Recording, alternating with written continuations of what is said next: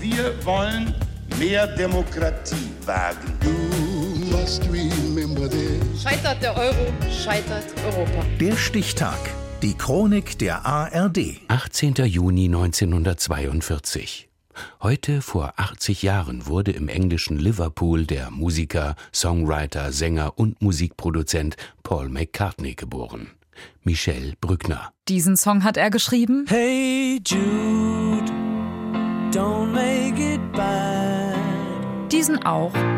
Baby, I'm amazed the way you love me all the time. Und auch dieser stammt aus seiner Feder.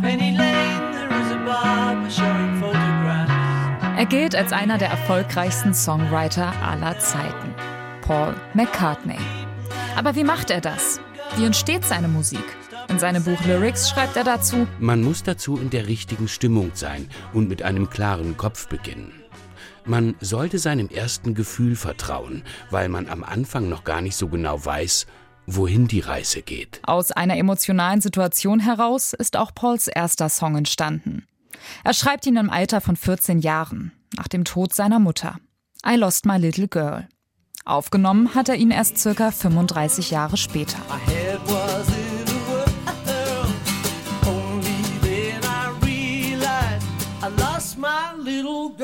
Als Teenager ist Paul McCartney der Einzige in seinem Freundeskreis, der Songs schreibt. Bis er am 6. Juli 1957 auf einem Gemeindefest im Liverpooler Vorort Woolton einen gewissen John Lennon kennenlernt.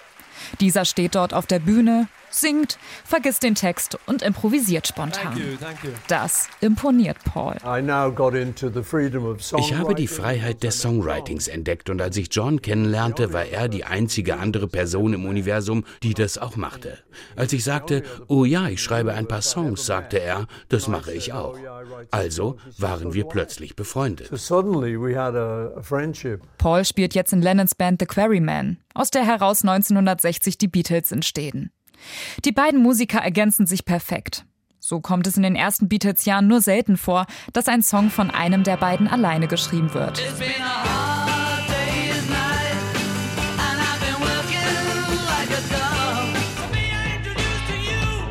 Legendär auch ihr Album Sgt. Pepper's Lonely Hearts Club Band. Es ist eins der ersten Konzeptalben überhaupt. Aufgenommen mit einem 40-köpfigen Orchester und einem Mellotron. Einem Tasteninstrument, das verschiedene Instrumente aufnehmen, speichern und abspielen, also samplen kann. Damit setzen die Beatles neue technische Maßstäbe in der Musik.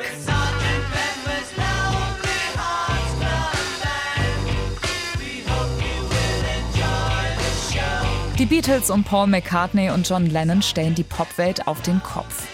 Bis heute ist sie die erfolgreichste Band der Musikgeschichte. Dabei kann Paul McCartney nicht einmal mit Noten umgehen.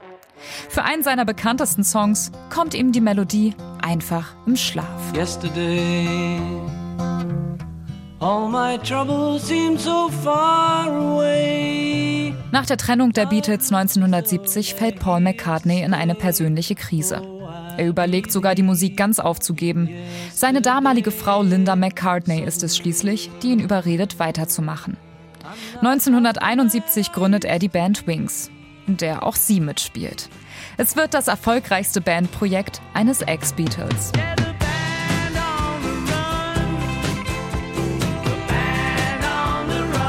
Im Dezember 2020 erschien Paul McCartneys 19. Studioalbum. Und ein großer Teil der Popwelt wartet auf weitere. Geboren wurde er am 18. Juni 1942. Heute vor 80 Jahren. Der Stichtag. Die Chronik von ARD und Deutschlandfunk Kultur. Produziert von Radio Bremen.